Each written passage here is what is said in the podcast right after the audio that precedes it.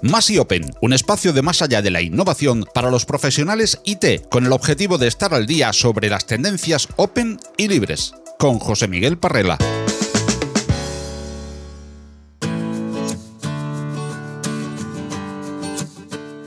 El software está en todas partes y la forma de obtener ese software no solo ha cambiado con el tiempo, sino que se vuelve cada vez más compleja.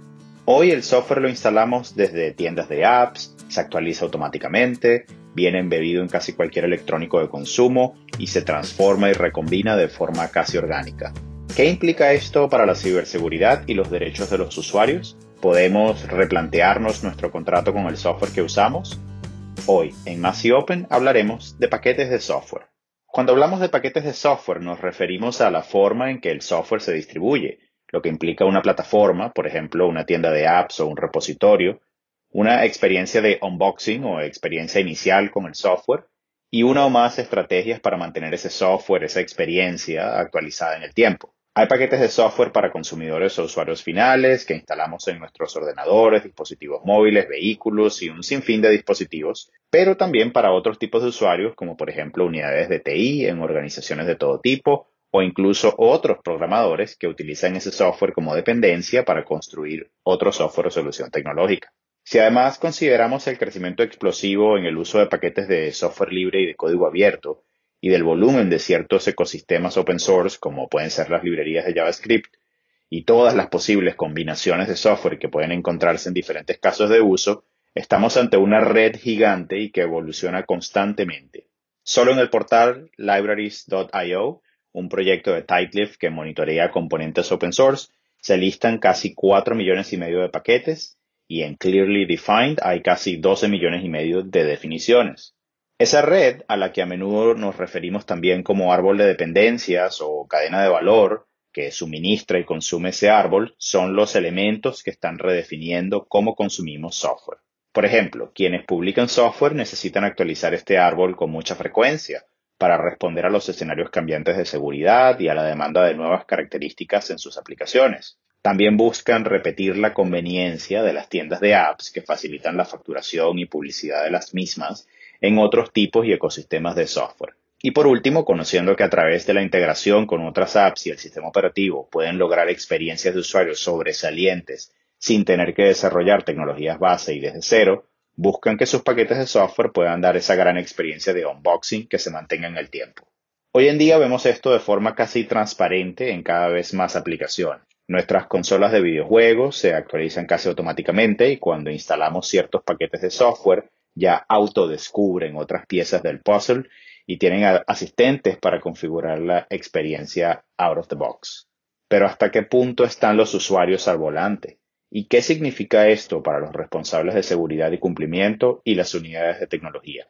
Quisiera dejar para la reflexión algunos principios para los paquetes de software.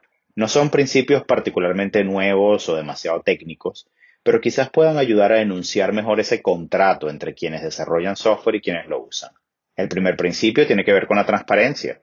Los usuarios queremos y debemos saber lo que viene en un paquete de software, lo que hace, cómo se actualiza, quiénes lo hicieron y qué otro software fue usado para hacerlo. Muchos paquetes de software requieren permisos de administrador o superusuario para instalarse y actualizarse, y los atacantes y actores maliciosos aprovechan esos momentos para comprometer la seguridad de los sistemas y la privacidad de los usuarios. Uno de estos elementos de transparencia son las listas de componentes de software o Software Bill of Materials, SBOM o SBOM por sus siglas en inglés, que son manifiestos y atestados que acompañan al software para ayudar a automatizar la prevención y detección de riesgos de seguridad relacionados con la cadena de suministro del software. Los próximos meses serán determinantes para el futuro de las S-BOM, pues a mediados de mayo el presidente de los Estados Unidos firmó la orden ejecutiva 14028 para mejorar la ciberseguridad de la nación, en la que establece expectativas e instruye la realización de ciertas actividades para estandarizar y ampliar el uso de las SBOM. La transparencia es necesaria, pero no suficiente. Los desarrolladores de software deben buscar el consentimiento de los usuarios.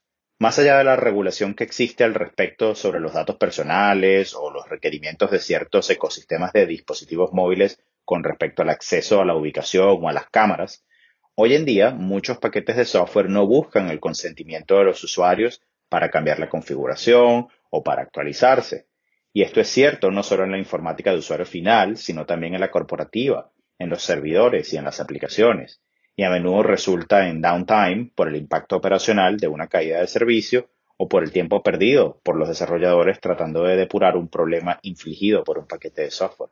Incluso la etiqueta más fundamental que uno esperaría de un paquete de software no se respeta ni está normada, pues los paquetes de software pueden dejar archivos modificados en el sistema incluso después de que se remueven, duplicar dependencias y seguir estándares de calidad muy diferentes, incluso aunque vengan de la misma casa.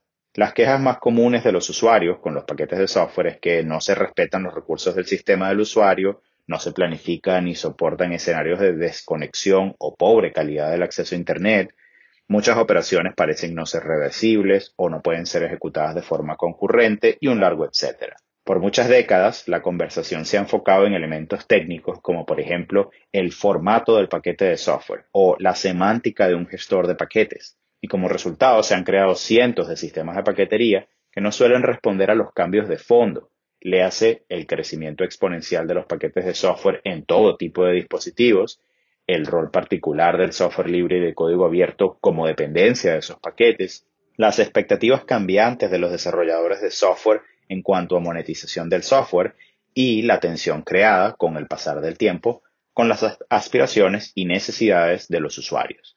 Si a esto agregamos el cada vez mejor conocido impacto de los ataques a la ciberseguridad en nuestras vidas cotidianas o incluso, según algunos podrían argumentar, a nuestra existencia colectiva, estamos ante la necesidad de formalizar este contrato por el cual se rige el flujo de los paquetes y componentes de software en nuestra cada vez más interconectada cadena de suministros de tecnología. Más allá de la innovación es un proyecto divulgativo en formato podcast patrocinado por Open Expo. Suscríbete al podcast en Google Podcast, Apple Podcast, Evox, Spreaker, Spotify, audios de YouTube o visítanos, óyenos y suscríbete al feed en nuestra web más allá de la Si te gustan los contenidos que te ofrecemos en Más allá de la innovación, comparte con todos nuestro podcast o apóyanos con tus likes y valoraciones, ayudándonos así a crecer y poder seguir trayendo cada semana más y mejores audios alrededor de la innovación tecnológica abierta.